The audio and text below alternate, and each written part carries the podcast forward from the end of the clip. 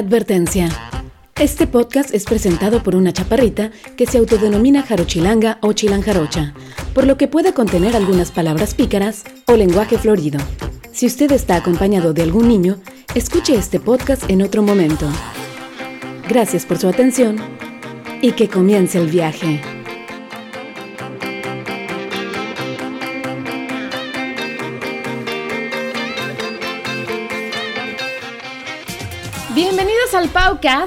Mi nombre es Paulina Ceballos. Gracias a todos los que regresaron a escuchar este podcast después de aguantar las trompadas, ¿verdad? Para los que no sepan de qué estoy hablando, los últimos dos podcasts fueron dedicados a Trump. Y no porque soy su fan, al contrario, sino fueron para desmenuzarlo y pues burlarnos un poquito de él, ¿no? Y después me dije, bueno, vamos a volver a los viajes y un país donde viví por muchísimos años, Italia. Vamos a hacer el viaje a la bota, a la bota europea. En este podcast les voy a dar una lista de las 10 películas en las que puedes ver retratada Italia y además los 10 lugares que te recomiendo visitar en Italia. Debo decir que todos estos lugares yo los visité, por lo cual, bueno, mi lista es basada simplemente en mi experiencia. Y las películas que les recomiendo son también basadas en las cosas que a mí me gustan, así es que perdone a usted si a lo mejor y no pongo alguna película que usted esperaba, pero espero que mi lista les guste a la mayoría, ¿no? Entonces vamos a comenzar con el viaje a Italia, el país de los romanos, de Marco Tulio Cicerone, de Julio César y de emperadores famosos como Calígula y Nerón. La cuna del Renacimiento, de artistas como Miguel Ángel Buonarroti, Leonardo da Vinci y Rafael Sanzio. Y también de Donatello, digo, para nombrar a todas las tortugas niña, ¿no? El país del conquistador Cristóbal Colón, del científico Galileo Galilei y del músico Antonio Vivaldi. El país que nos dio a bomboncitos como Mónica Bellucci, Sofía Loren, Marcello Mastroianni y Raúl Bova el país de Roberto Benigni y La vida es bella. El país de la pizza, el gelato, el parmesano, el espagueti y la lasaña. El país de Berlusconi y su bunga bunga. De Casanova. De la tarantela napolitana, tuvo el fal americano. Y de la canción O Bella Ciao, himno de los partisanos que se resistían contra el fascismo. Italia es el quinto país más visitado en el mundo con 54 lugares que son Patrimonio Cultural de la Humanidad por la UNESCO, lo que coloca al país de la bota en el primer lugar, poco antes que China, que cuenta con 53 sitios UNESCO. En este podcast te prometo que te vas a enamorar de Italia y que si no lo has visitado, pronto planearás un viaje o al menos te vas a poner a ver una de estas películas que te recomiendo. Comenzamos con el primer lugar. Por supuesto, Roma, la gente que va a Italia pues generalmente quiere ir a Roma y no podemos dejar de mencionar a la ciudad eterna, con su coliseo, el domo de San Pedro. Roma es un museo al abierto donde puedes admirar los vestigios romanos como el Panteón y las termas de Caracalla. Y es que realmente tú vas caminando por las calles de Roma y wow, no tienes que entrar a algún museo, no tienes que pagar nada, simplemente al caminar por su centro histórico encuentras cosas maravillosas fuentes hermosas, la fuente de Trevi, la fontana que se encuentra en la Plaza de España con su escalinata española, Barberini, la fuente que se encuentra en Plaza de la República, la fuente de Piazza del Popolo, el Castillo Sant'Angelo, o qué tal la piedad de Miguel Ángel que se encuentra dentro de San Pedro, o el Moisés con cuernos también de Miguel Ángel. Además de todas las cosas barrocas, del Renacimiento, de los foros romanos, Roma es una ciudad muy romántica. Tiene su encantador barrio de Trastevere lleno de bares, de restaurantes, de artistas callejeros. O también puedes hacer una caminata o puedes agarrar tu bici e ir por todo el río Tíber. O tal vez si buscas algo más hipster, puedes ir por el barrio de Monti o por el barrio de Testacho. En Roma viví muchos años y ahí se encuentra un pedacito de mi corazón. Y la verdad es que sí, si vas a Italia y no vas a Roma, estás cometiendo pecado capital. Pasemos a la primera película, Ángeles y Demonios. Es una película de suspenso dirigida por Ron Howard y protagonizada por Tom Hanks, Ewan McGregor y Stellan Skarsgård. Está basada en la novela homónima de Dan Brown. En esta película, Tom Hanks repite el personaje del profesor Langdon, quien tiene que descifrar un mensaje de los Illuminati que amenaza con asesinar a los candidatos para papa y además destruir el Vaticano. La película fue filmada en Roma, por lo cual puedes ver muchísimos de los lugares que te menciono. Específicamente, el castillo circular que se ve al final es el castillo Sant'Angelo. Pasemos con el lugar número 2. Florencia y Pisa. Bueno, aquí son dos lugares. Si eres amante del arte, no te puedes perder Florencia. Una ciudad encantadora con su Ponte Vecchio, sin duda el lugar más romántico de Florencia, la Piazza de la Signoria o el Palacio Vecchio, o la academia donde está el David de Michelangelo.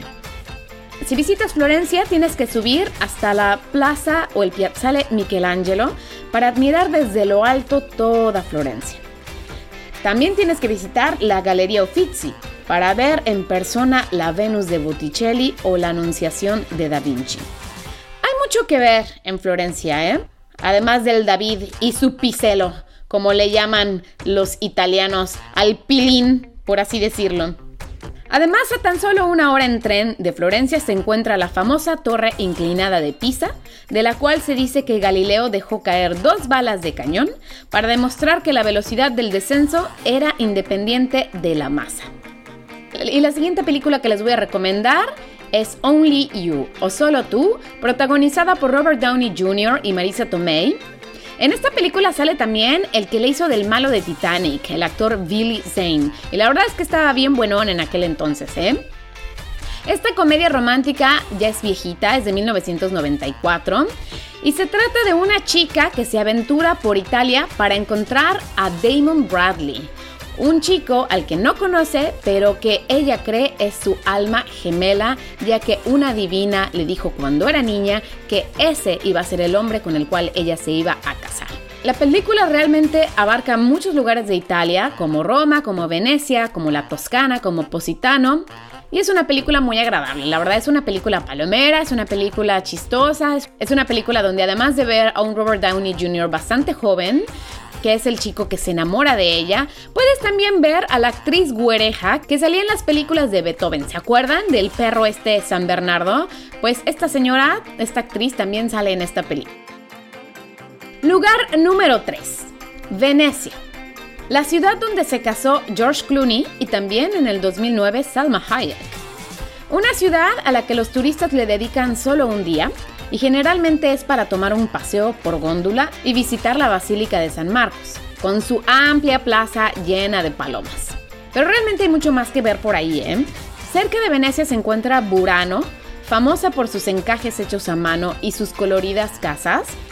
Y también se encuentra Murano, que es conocida por su tradición de vidrio soplado. En Venecia puedes visitar el Palacio Ducal, el famoso puente de los suspiros, llamado así porque se dice que los que eran condenados a muerte o a prisión, al pasar por este puente podían admirar Venecia y como era tan bella, daban un suspiro. También en Venecia se encuentra uno de los museos de arte contemporáneo más respetados de Europa, el Peggy Guggenheim.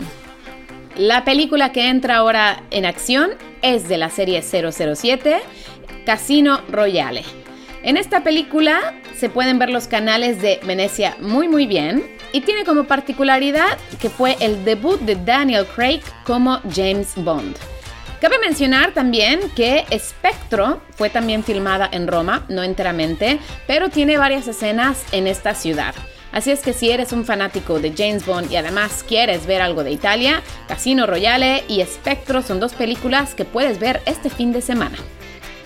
Lugar número 4. Milán o Milano, como se dice en italiano.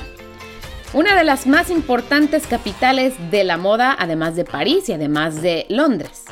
Una ciudad donde se puede admirar la pintura de la última cena de Leonardo da Vinci y además el espectacular Duomo. Yo he tenido la fortuna de visitar muchísimas ciudades en Europa y de ver muchas catedrales. Y debo decir que una de las más impresionantes es esta catedral, el Duomo de Milano. Es muy muy bonita y podría yo decir que además de Praga o además de la Sagrada Familia o el Sacré-Cœur en París, pues esta catedral me gustó muchísimo. Los fans del fútbol seguramente querrán visitar el estadio de San Siro, hogar del Inter y del AC Milano. En Milano también puedes visitar la ópera La Scala, que data desde 1778. También ahí hay una espectacular galería llamada Vittorio Emanuele II. Galería no es como lo que llamamos en español una galería de arte, sino más bien es como un edificio donde hay una especie de, de domo, donde dentro hay generalmente pues muchos negocios. Obviamente en esta galería hay muchas tiendas de marcas famosas. Desde Milano se puede hacer una excursión al lago de Como, que es un lugar bellísimo y que es muy muy conocido mundialmente. De hecho, Tom Cruise y Katie Holmes se casaron ahí. Los que buscan movida, bueno, pues Milano ofrece muchísimos restaurantes, bares, discotecas y cafés. Pero aguas con el precio, porque Milano es una ciudad cara. Yo recuerdo la primera vez que fui a Milano y se nos ocurrió a mis amigas y a mí sentarnos enfrente del Duomo de Milán a disfrutar de un desayuno en la placita porque había solecito.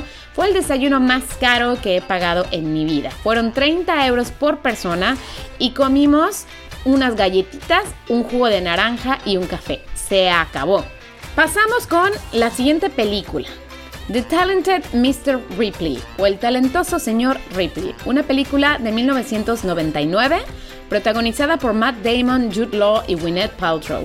Es una película muy buena, un thriller basado en la novela homónima de una escritora llamada Patricia Highsmith, en la que un chico que se hace pasar por un estudiante de Princeton es enviado a Italia para encontrar a Jude Law, un joven muy rico que se la pasa de huevón en Italia.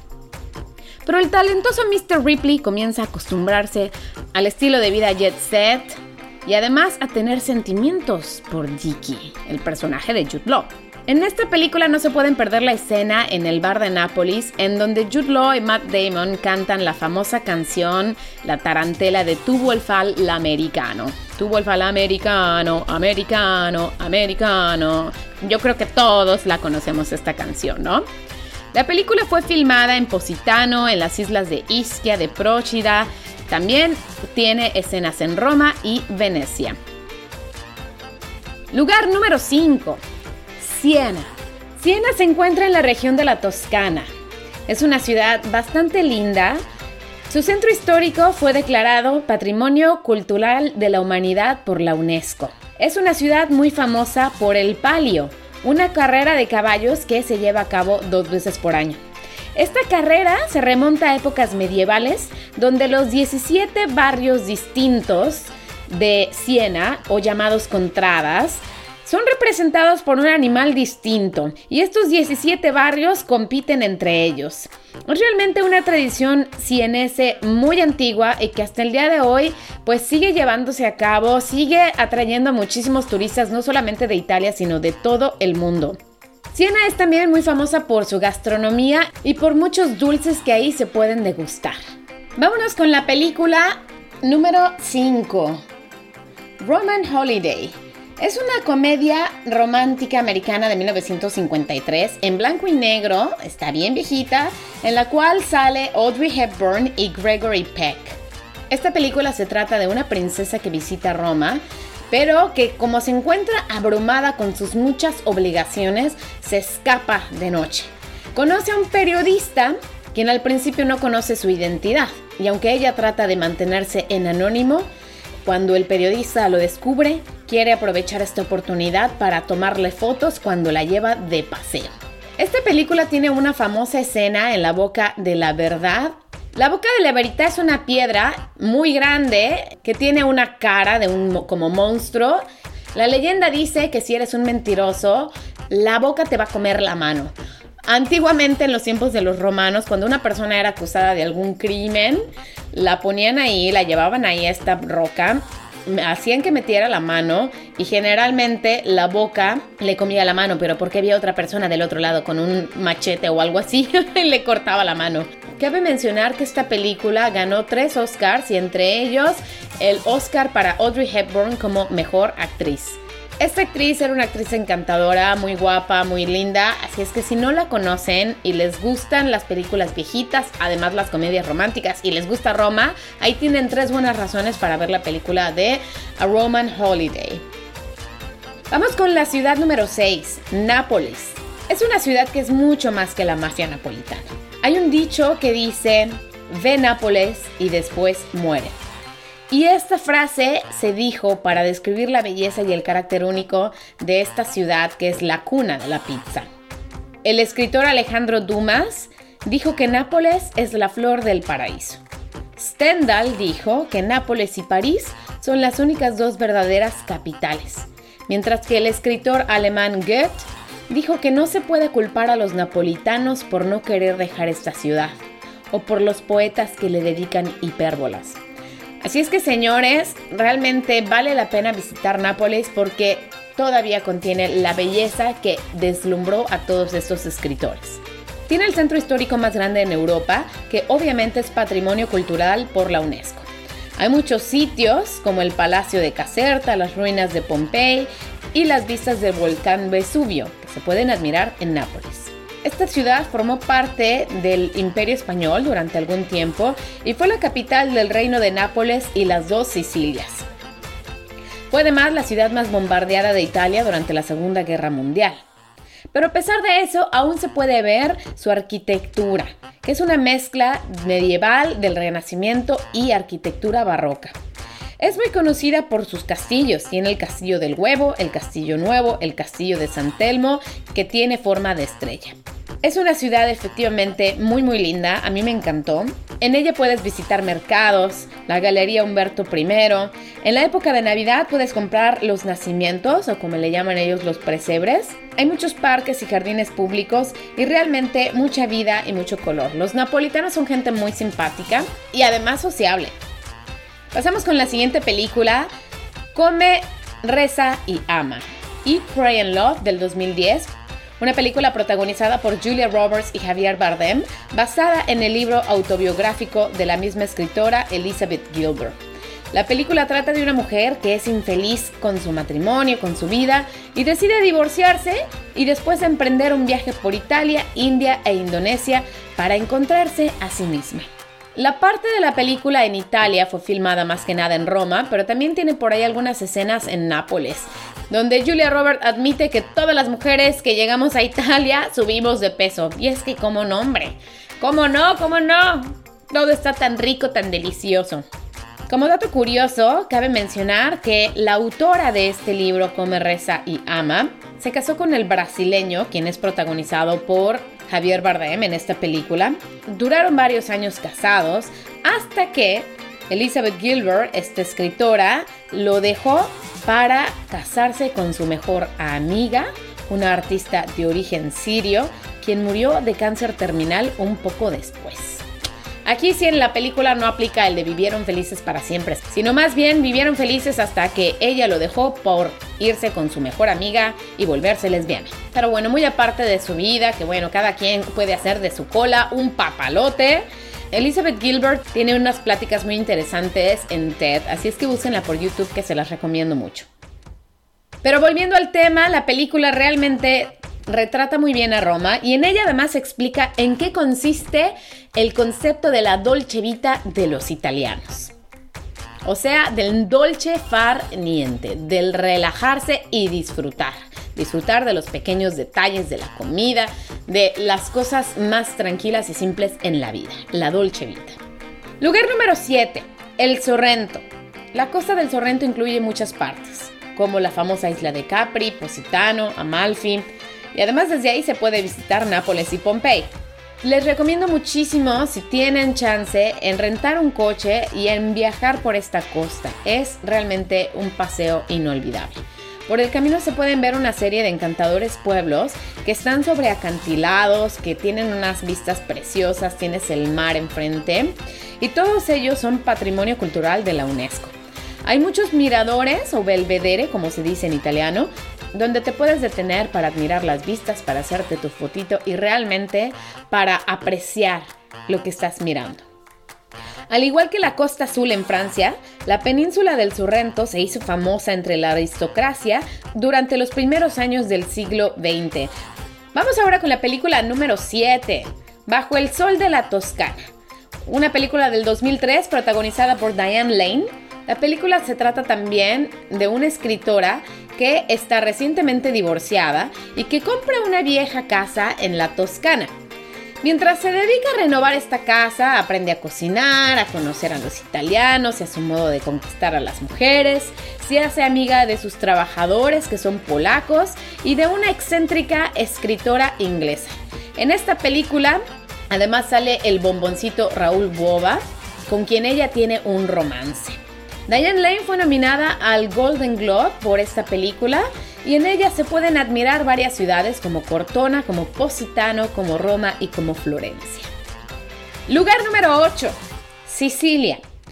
La isla más grande del Mediterráneo, que está enfrente a la puntita de la bota. Es una isla realmente llena de historia y en ella se encuentra uno de los volcanes más altos en Europa.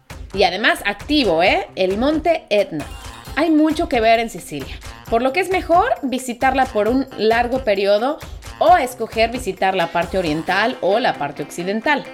Por Sicilia pasaron varios pueblos, los españoles, los árabes y los griegos, también los normandos.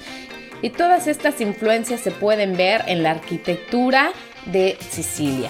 En Taormina existe un espectacular teatro griego. En la frenética y peculiar Palermo se puede admirar la Catedral de Monreale, uno de los mayores logros de arte normando una catedral famosa por los impresionantes mosaicos dorados que cubren todo su interior. Siracusa, una de las ciudades más bonitas de Sicilia, tiene un espectacular anfiteatro romano que también atrae a muchos visitantes. Además de estos monumentos, Sicilia tiene playas maravillosas con mar color turquesa, pero que desafortunadamente en la época de julio y agosto sí están muy llenas por los turistas y sobre todo por turistas locales. Así es que si les puedo recomendar, vayan mejor a Sicilia ya sea en junio o en septiembre. Sicilia es muy famosa también por su cocina, Tal vez han escuchado hablar de los cannoli. Bueno, los cannoli vienen de Sicilia. Los arancini, que son estas bolas de arroz rellenas de queso, mozzarella y además empanizadas y fritas. Bueno, son deliciosas. La pasta la norma o su propia pizza, el esfinchone. La película que les voy a recomendar se llama Malena. Es del año 2000 y del director ganador del Oscar Giuseppe Tornatore. Es protagonizada por Mónica Bellucci, una actriz guapísima. En esta película se puede ver bastante bien y muchas veces sus lolas, o sea, sus chichis o como le quieran llamar. La historia de esta película se desarrolla en un pueblo en Sicilia durante la Segunda Guerra Mundial, en la que un adolescente se enamora de una bellísima mujer llamada Malena. Al enterarse de que su marido murió en la guerra, Malena tiene que enfrentarse a la hostilidad de los pueblerinos. Esta es una comedia que se convierte en un drama con un final inesperado. Búsquenla por ahí en internet, no es difícil de encontrar y vale la pena verla. Pasamos ya al lugar número 9, Turín, la capital del Piemonte. Turín se encuentra en el norte y es conocida por su cocina, por su arquitectura y por la Fiat. Es una ciudad muy bonita en la que se pueden visitar cosas muy distintas y todas igualmente interesantes. Ahí se encuentra el Museo Nacional de Cine, que está en un edificio llamado Mole Antonelliana, que se dice que es el museo más alto en el mundo. De hecho, la Mole Antonelliana se encuentra en la moneda italiana de 2 euros. En Turín se encuentra además el Museo Egipcio, que contiene la colección de Egipto más importante en el mundo después del Museo del Cairo. Y para los religiosos está el Sudario de Turín o el Santo Sudario, que se encuentra en esta catedral. Hay un mercado también en Turín muy famoso los sábados al aire libre, que se llama el Mercado del Balón. Hay muchísimas cosas que comprar, desde cosas de comer, desde cosas usadas, como ya sea un mercado de pulgas y es tan famoso que hasta los franceses van a hacer sus compras ahí los sábados. Y es que Turín no se encuentra tan lejos de la frontera con Francia. Cabe mencionar también que en Turín se encuentra el edificio Lingotto, que fue alguna vez la fábrica de Fiat y tiene una pista para probar los coches en el techo. En Turín además se inventó el Janduya, la crema de chocolate y avellanas, que fue el antecedente de la Nutella. Hasta el día de hoy se sigue produciendo el janduya y es mucho más sabrosa, pero mucho más sabrosa que la Nutella. Así es que Turín tiene muchísimas cosas para todos, a los que les guste el cine, las cosas egipcias, los religiosos, a los que les gusten los coches, las compras o la comida, Turín realmente vale la pena. Película número 9. Cinema Paradiso o Cinema Paradiso, también de Giuseppe Tornatore, pero de 1988. Esta película es protagonizada por el actor Enzo Cannavale, a quien nosotros los mexicanos conocemos porque también salió en la película de Como agua para chocolate. Él era Pedro. La película trata de un cineasta que regresa a su pueblo de origen en Sicilia para asistir al funeral de su mejor amigo de la infancia, Alfredo, un señor que trabajaba como proyeccionista en un cine. Esta película ganó el Oscar como mejor película extranjera y además tiene un bellísimo soundtrack compuesto por Ennio Morricone. Llegamos ya al último lugar que les recomiendo visitar en Italia, Verona. Shakespeare la hizo famosa por basar ahí la historia de Romeo y Julieta. Verona se encuentra en el norte, en la región del Véneto. Es conocida por su arena, un anfiteatro romano donde hoy en día se llevan a cabo muchos conciertos y muchas óperas. También en Verona se encuentra la Casa de Julieta, donde la gente se acerca para tocar su seno derecho porque se dice que esto trae muy buena suerte. Cerca de Verona también se encuentra el lago Garda, el más grande en Italia, rodeado de montañas y en donde se llevan a cabo muchísimas bodas porque tiene paisajes muy bonitos. Y la última película que les recomiendo se llama Cartas a Julieta del 2010, una película protagonizada por Amanda Seyfried, la actriz de Mamma Mía, esta güerita, guapetona, y también protagonizada por Gael García Bernal. Una chica llamada Sophie viaja a Verona con su prometido, quien realmente está más emocionado por probar los vinos locales. Esta chica descubre en la casa de Julieta una vieja carta de 1957 que una chica le escribió a Julieta la heroína de la novela de Shakespeare. Sophie comienza a buscar a la chica, que ahora es una señora anciana, y la ayuda a buscar su enamorado de 50 años antes. Con esto llegamos ya al fin de este podcast. No puedo dejar de recomendar Italia. Es un país increíble, con muchísima cultura, con una gastronomía deliciosa, con una variedad de paisajes, bendecidos por un clima bastante bueno, bastante agradable, con gente muy sociable. Vale la pena visitar Italia. Tómate tu tiempo, disfruta Italia y como dice la frase, cuando vayas a Roma, pues haz como los romanos, ¿no? Aprende a vivir la dolce vita. Relájate. Antes de terminar este podcast, quiero avisarles que voy a tomarme unas vacaciones de unos cuantos meses para dedicarme a mis estudios, por lo cual vamos a hacer una pausa en el podcast. Les invito mientras tanto a escuchar los que no hayan escuchado los podcasts pasados y a estar pendientes de la página de Facebook porque regresaremos con más podcasts en unos tres meses. Mi nombre es Paulina Ceballos, cuídense bien y pórtense mal, si se portan mal me avisan y si se van de viaje, que sea a Italia.